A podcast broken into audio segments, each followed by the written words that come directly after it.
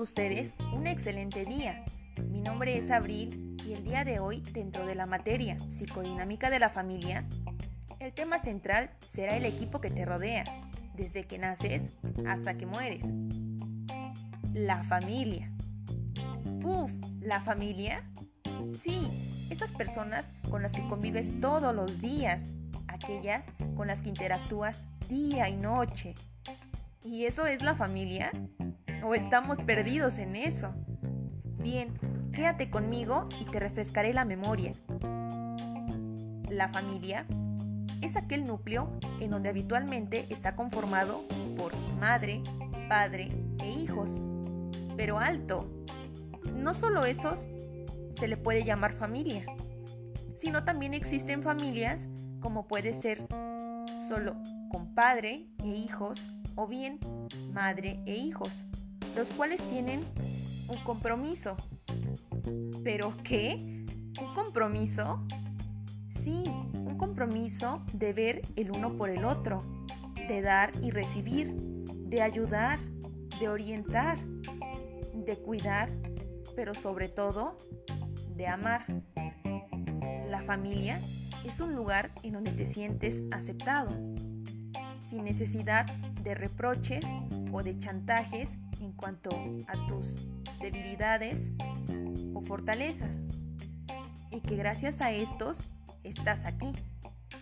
Pero espera, para que la familia exista, debe de pasar por etapas, las cuales te las diré enseguida. La familia se compone por siete etapas, las cuales son la constitución de la pareja, en donde todo comienza por un noviazgo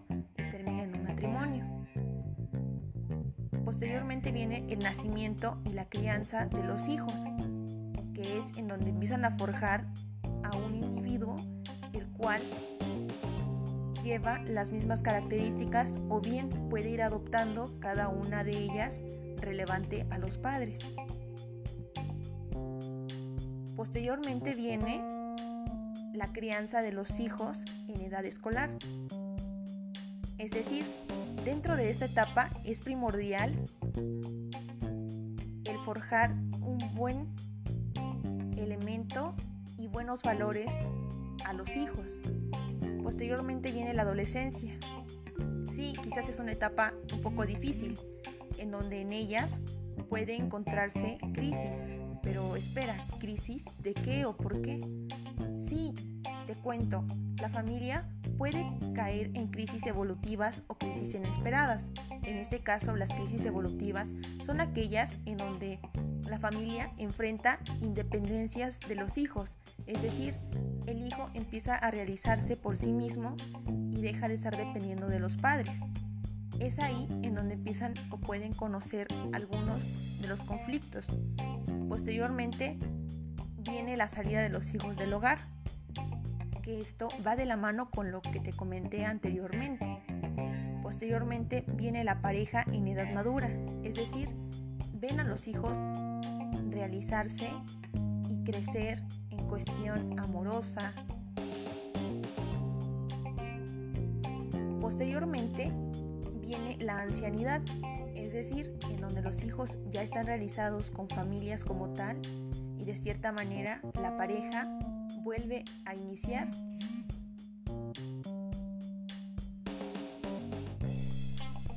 Y sí, este es el ciclo de la familia en pocas palabras.